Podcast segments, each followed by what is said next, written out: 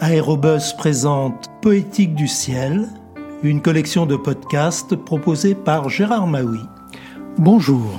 Pour avoir voulu se jouer d'un tonte, c'est-à-dire un lutin du folklore suédois, le jeune Nils Holgersson est réduit par sa victime à la taille d'une main. Voulant retenir son jar, tenté par l'appel des oiseaux migrateurs, Niels oublie sa taille minuscule et se trouve emporté dans les airs. Commence une aventure aérienne fantastique à travers la Laponie et la Suède en compagnie des oies sauvages. Publié pour la première fois en 1906, Le merveilleux voyage de Niels Holgersson à travers la Suède de Selma Lagerlof a été réédité de nombreuses fois chez différents éditeurs, et notamment au livre de poche en 1991. Le décollage fut si rapide que le garçon en eut le vertige, et avant même d'avoir l'idée de lâcher le coup du jar, il se trouva si haut que toute chute aurait signifié la mort. Tout ce qu'il pouvait faire pour améliorer sa situation, c'était d'essayer de rejoindre le dos du jar ce qu'il entreprit comme il put, mais non sans peine.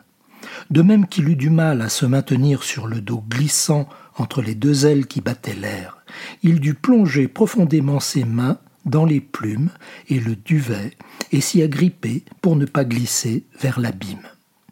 Le garçon fut perdu pendant un moment, tant la tête lui tournait. L'air sifflait et chuintait à ses oreilles. Les ailes battaient, les plumes frappaient l'air en un véritable mugissement de tempête.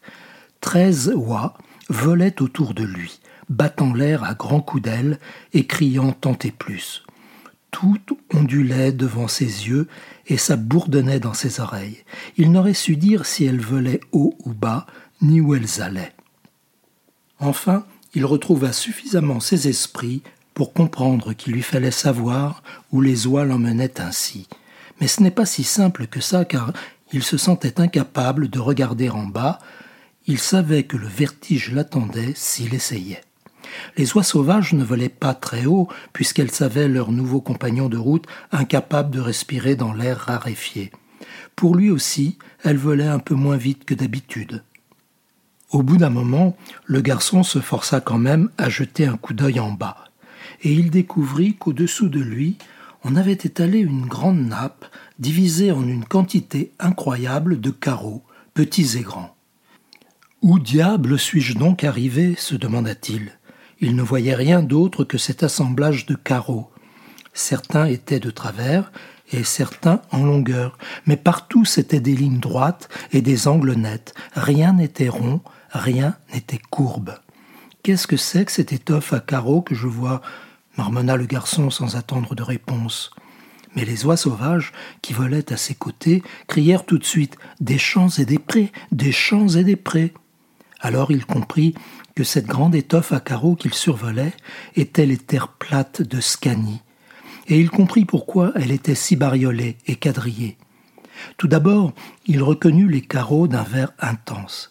C'étaient les champs de seigle qu'on avait ensemencés l'automne dernier et qui étaient restés verts sous la neige.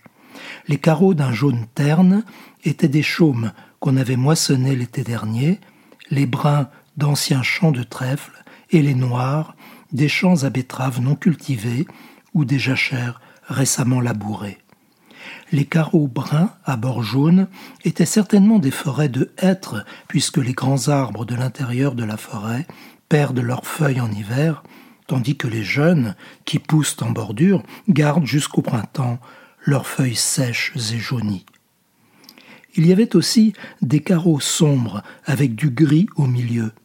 C'étaient les grandes fermes bâties autour de la cour, avec leurs toits de chaume noircis et leurs cours pavées, et des carreaux verts bordés de marron aussi.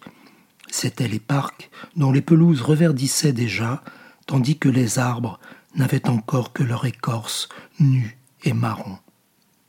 Il commençait à s'habituer au vol et à la vitesse, et n'étant plus obligé de penser uniquement à son équilibre sur le dos du jar, il put remarquer à quel point l'air était empli de vols d'oiseaux en route vers le nord, qui tous criaient et s'appelaient entre eux.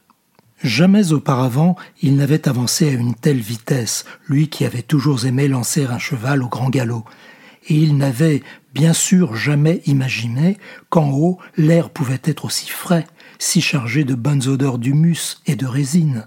Jamais non plus il n'avait imaginé ce que pouvait être un voyage si haut au-dessus du sol. C'était comme de quitter tous les soucis, les chagrins et tous les déboires imaginables. À bientôt pour de prochaines lectures.